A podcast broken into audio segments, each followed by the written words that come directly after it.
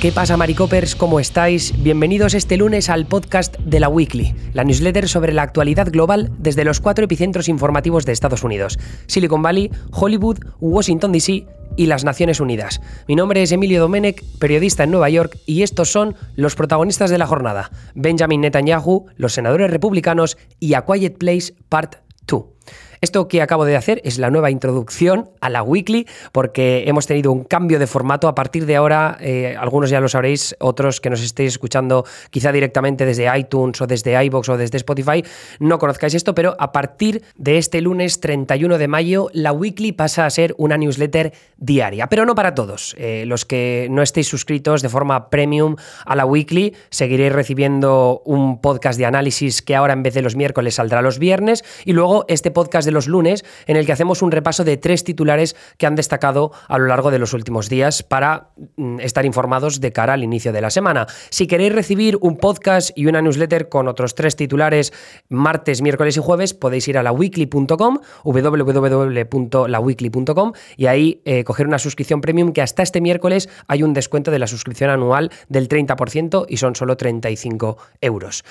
Además, es una maravillosa forma de apoyar este proyecto de periodismo independiente que hacemos desde la Weekly y que cuenta también con la colaboración de mis compañeros, no solo de Víctor García de la Vega o de Nita Pereira, la que escucháis habitualmente conmigo, sino también de Mario Castroviejo, de Marina Enric y de Luis Galindo, que me ayudan también pues, con Twitch, con los guiones del noticiario, del lunes por el mundo que hacemos a partir de, bueno, desde la semana pasada, eh, también con el servidor de Discord, donde este lunes vamos a empezar un nuevo proyecto. En realidad, rescatamos el podcast del juego de Megan, en el que mi amigo Pablo Moloco y yo hablamos de cine y de la industria de Hollywood y de series también, pues lo vamos a hacer en directo en Discord con la participación de los oyentes y luego editaremos el, podcast de esa eh, intervención y lo que haremos será publicarla primero para los premium eh, los jueves y después para todos los demás de forma gratuita el fin de semana.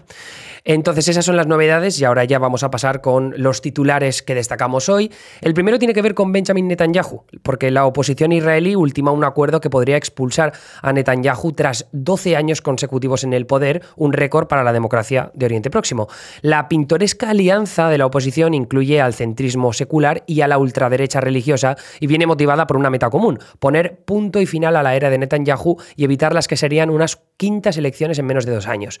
Según el acuerdo, los dos líderes de la coalición, el ultranacionalista Naftali Bennett y el centrista Yair Lapid, se turnarían en el cargo de primer ministro durante dos años cada uno. Netanyahu busca responder jugando la carta del transfugismo dentro del partido de Bennett en un intento de abortar la elección del nuevo primer ministro. El 2 de junio concluye el plazo concedido a Lapid para la formación de gobierno en Israel, tiempo, mm, eso sí, muy largo en la política israelí que aún podría deparar más sorpresas. Tenéis más información en el enlace que hemos compartido en la newsletter para The Jerusalem Post.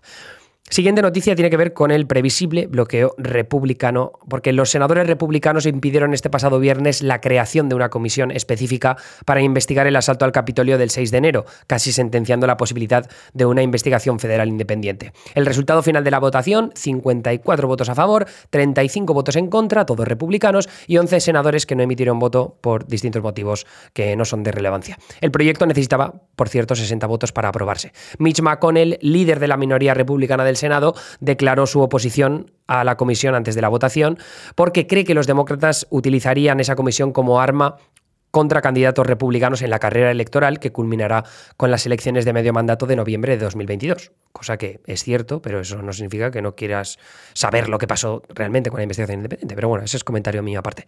Sin embargo, la legislación logró seis votos republicanos a favor, todos menos Rob Portman habían votado en febrero a favor de condenar al expresidente Donald Trump en su juicio político de impeachment por incitar a la insurrección. Y ya el último titular tiene que ver con la vuelta de las salas, porque A Quiet Place Part 2, que en España se llama Un lugar tranquilo, no sé cómo lo habéis llamado en Latinoamérica, pero esta película de terror en la que se hace ruido, te viene un monstruo y te revienta. Y luego Cruella, ¿no? que es, eh, esa versión en acción real del personaje de Cruella de Bill, de 101 Dálmatas, interpretada por Emma Stone. Bueno, pues reviven las salas estadounidenses gracias a ellas con un fin de semana triunfal en la taquilla, especialmente para la película de terror de Paramount que dirige John Krasinski y protagonizan Emily Blunt y Cillian Murphy, que por cierto Cillian Murphy está bastante bien ya hablaré más en profundidad de esta película con Pablo Moloco en el juego de Megan, no en en la edición de este lunes, sin una próxima porque todavía no se ha estrenado en España. Las previsiones estiman que la secuela de A Quiet Place recaudará 58,5 millones de dólares en cuatro días, cerca de lo que se esperaba que recaudara en su fecha de estreno original en marzo de 2020. Paramount, por cierto, llevaba retrasándola un año con motivo de, bueno, ya sabéis, la pandemia.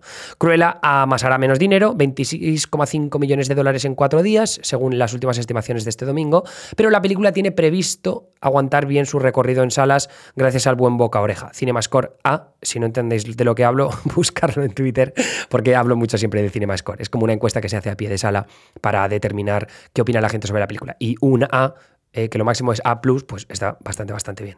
Eh, Cruella también está disponible en Disney Plus por el módico precio de 29,99 dólares. En España me parece que es un poco menos.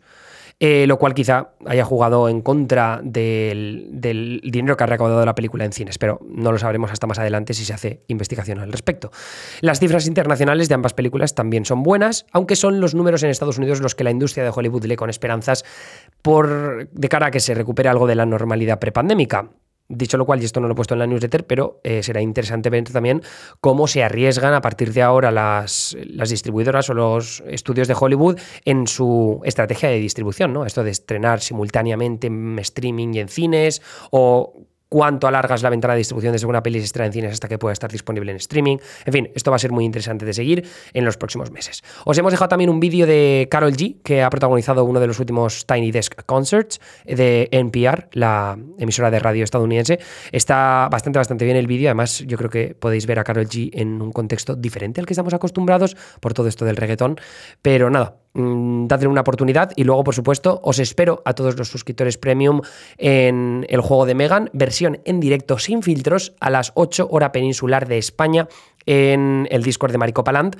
Estaremos en un canal que se llama Maricopa Club. Y nada, eh, podéis hacer preguntas y enviar comentarios. Vamos a estar hablando de la compra de la Metro Goldwyn Mayer por parte de Amazon. Vamos a estar hablando de la season finale, bueno, series finale de Mero Vistown, la serie de HBO protagonizada por Kate Winslet, que está de puta madre. Y de Cruella de Vil, eh, bueno, de Cruella, la película de Maston, que la hemos visto ambos este fin de semana y nos apetece mucho discutir sobre ella. Anyway, eso es todo por mi parte en este lunes. Eh, os esperamos por Discord, también con esas suscripciones premium que, como os decía antes, apoyan este proyecto periodístico independiente. Un abrazo y me escucháis mañana los premium y si no, ya el viernes con Anita Pereira, eh, los que estéis suscritos solo de forma gratuita. Hasta luego.